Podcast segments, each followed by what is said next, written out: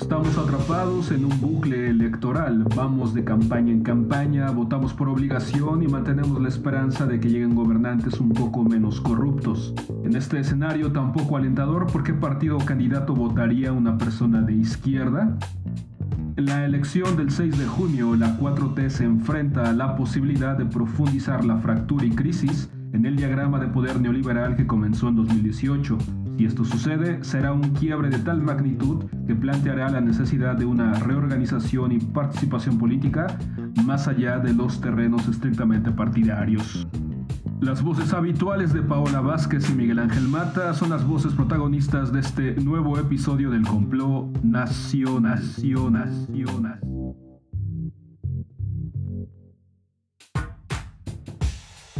Hola, ¿qué tal? Soy Paola Vázquez y en esta ocasión hablaré de la confusión que me provocan las próximas elecciones.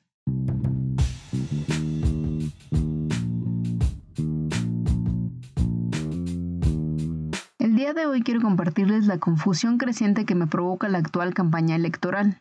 Para nada creo tener la razón, ni soy experta en el tema. Solo comparto mi impresión como votante común y corriente. Solo en excepcionales ocasiones he votado con absoluta seguridad de estar tomando una buena decisión. Cuando salgo de la casilla suelo tener dos posibles reacciones. O me asalta la sensación de que estoy lanzando una moneda al aire, o me abruma la intuición de que mi voto, una vez más, no valdrá nada después de la contienda electoral. Ni me sentiré representada, ni mejorará el país, ni acabará la violencia. Pero a pesar de esta experiencia, continúo votando y eligiendo candidatos por descarte, y no tanto porque me sienta representada por un partido o un candidato. Y este próximo 6 de junio volveré a votar de esta manera. Y es en este momento en el que comienza mi dilema y me pregunto, ¿por qué partido o candidato votaría una persona de izquierda?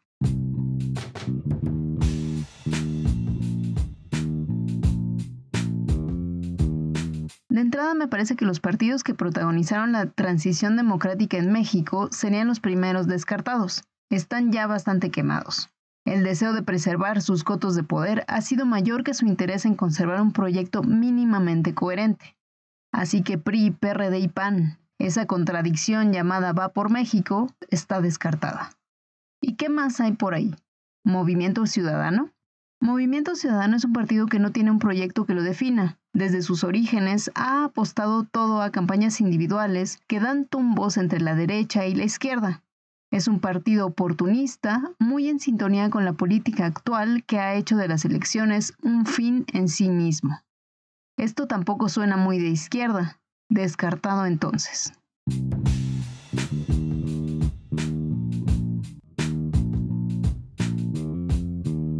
Vamos pues con el partido que en el imaginario colectivo se clasifica como más de izquierda, Morena. Por muchas razones nos suena a izquierda. Activistas, intelectuales y actores políticos de izquierda se han sumado a este movimiento. Su discurso tiene elementos que nos llevan a pensar que son de izquierda. La retórica de los pobres, el enaltecimiento de los pueblos originarios y la lucha contra las élites y el neoliberalismo suena rompedor e incluso combativo. Pero para mí, el cortocircuito se da cuando estos discursos izquierdistas conviven con una visión tradicional de la sociedad mexicana, de la lucha feminista o de las libertades individuales que emana de la propia boca del presidente o del deleznable compañero de planilla, el Partido Encuentro Social, con sus spots homofóbicos, más provida que los provida. Y ya mejor nos sigamos con otros compañeros de planilla de Morena, como el Partido Verde o PT. Pero aún si obviamos estas contradicciones del discurso de Morena, tenemos que preguntarnos si es suficiente que un partido diga cosas de izquierda como para ser realmente de izquierda. Yo no estoy tan convencida, porque ahora que Morena está en el poder, ha usado el escenario para denunciar los males del país y a los presuntos culpables, como hace el presidente cada mañana, pero no me queda claro qué tanto ha hecho para resolver aquello que denuncia. Si bien la ley contra el outsourcing, los apoyos sociales, entre otras cosas positivas que ha hecho el gobierno actual, esto no necesariamente propiciará los resultados esperados.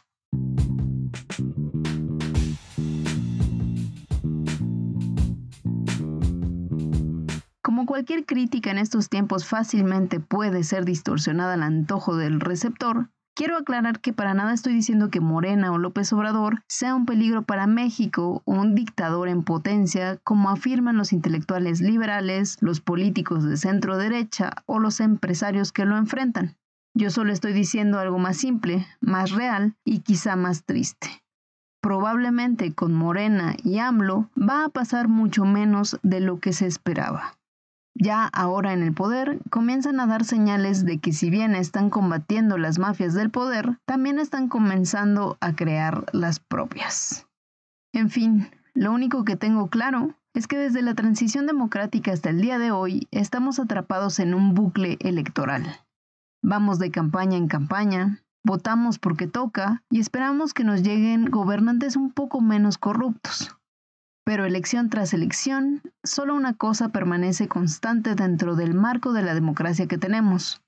Ejercido el voto, nuestra injerencia en el destino del país parece esfumarse. Gracias por escuchar y hasta la próxima.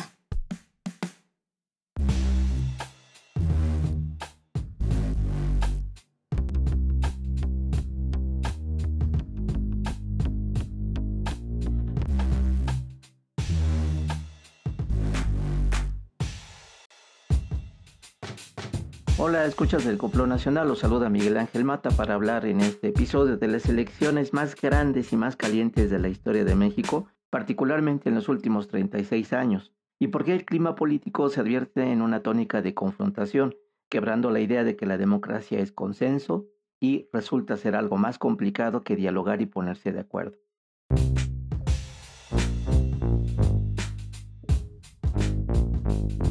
Para empezar, hablemos de la riqueza del poder económico en México. Carlos Slim y su familia con 64.800 millones de dólares, más su capital accionario en América Móvil, Grupo Carso, Grupo Financiero en Bursa, Telmex, Grupo Sambors, ocupa el puesto número 14 entre los billonarios del mundo. Familia de Germán Larrea con 24.800 millones de dólares obtenidos en su mayoría del sector minero de la economía a través de Grupo México y la cadena de cine Cinemex. Ricardo Salinas, con 13.200 millones de dólares, propietario de Grupo Salinas, Electra, TV Azteca, y el hombre de negocios que se ha enriquecido vendiendo refrigeradores, estufas y enseres domésticos a los sectores más empobrecidos por la economía neoliberal mediante el truco de pagos chiquitos semanales para terminar pagando hasta tres veces el valor de una compra. Familia de Alberto Bailleres con 9.200 millones de dólares con diversas empresas. La más conocida, el Palacio de Hierro, Grupo Nacional Provincial Seguros y la Escuela Formadora de Cuadros Técnicos para el Neoliberalismo, el ITAM. Familia de Juan Francisco Beckham, con 7.500 millones de dólares. Presidente del Grupo José Cuervo, dedicados a la producción de tequila. Por ello, en México el 1% de la población concentra el 43% de la riqueza y 55 millones de mexicanos han tenido que escoger si se alimentan solo ellos o su familia, de acuerdo a datos de la ONG Oxfam. Para que esto fuera posible es necesario entender el neoliberalismo como una política económica en la que desde el Estado se tomaron decisiones para favorecer este proceso de enriquecimiento y empobrecimiento desproporcionado avalado políticamente. Así Carlos Salinas creó la narrativa de la modernización basada en acusar al pasado de la crisis económica de los ochentas, por lo que era necesario hacer mucha política, más política, mucha política, política moderna, decía, y siempre acompañada de la apertura al mercado para que éste se encargara de acomodar a la sociedad mexicana a las exigencias de los nuevos tiempos de cambio evidenciados sobre todo por la caída del muro de Berlín.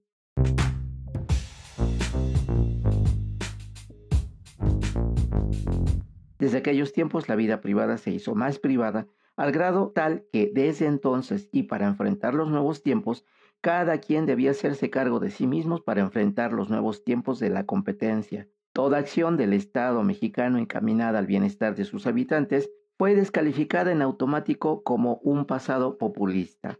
Todo se convirtió en el mundo del que tiene más saliva, traga más pinole o el que quiera sur celeste que le cueste el sentido de la vida, comenzó a construir la idea del éxito y la elección personal. Y si alguien no encontraba empleo, eso no sería responsabilidad de nadie más, sino de un inepto y desadaptado buscador de empleo por no entender los nuevos tiempos de la competencia, para los cuales siempre hay que estar preparado. pues desde entonces todo estaría siempre cambiando y entonces habría que estar estudiando para siempre estar apto a los nuevos tiempos que exigiría elegir entre lo menos y lo más.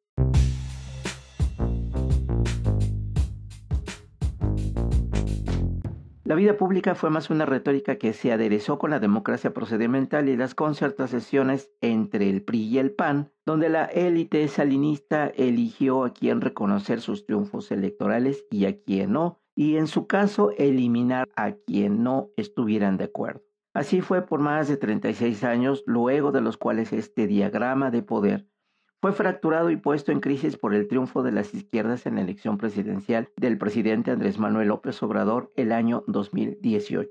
Sin embargo, esta fractura es al momento solo eso, una fractura del diagrama de poder con el mercado como sistema de mando, lo que implica que aún queda por rehacer la vida privada para crear una nueva narrativa, para descreer que el sentido de vida se encuentra en el éxito de Pepe y Toño, esos personajes de la imaginería proempresarial para sembrar la idea de que cada uno de los habitantes de este país alberga el potencial de alguno de los siete billonarios de México que mencioné al inicio de este comentario.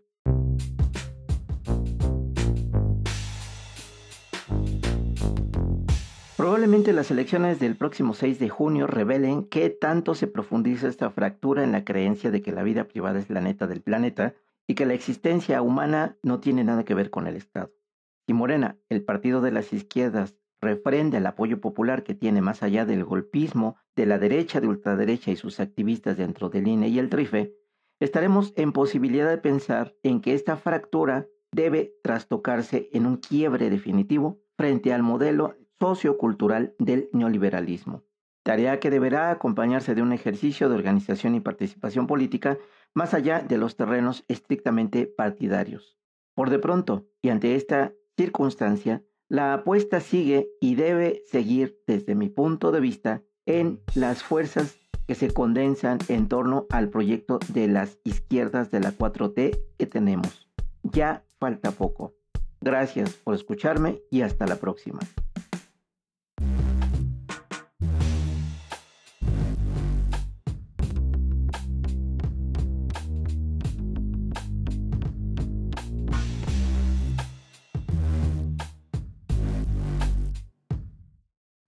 Llegado así al término de este episodio. Ahora puedes contactarnos en Instagram siguiendo al Complot Nacional o en Facebook, la página del Complot Nacional. No olvides suscribirte a nuestra frecuencia sonora en Apple Podcasts o en Spotify o donde sea que escuches tus podcasts. A nombre de las voces que hicieron posible este programa, gracias por dejarnos entrar hasta la intimidad de sus oídos. Nos escuchamos pronto, muy pronto en el siguiente complot.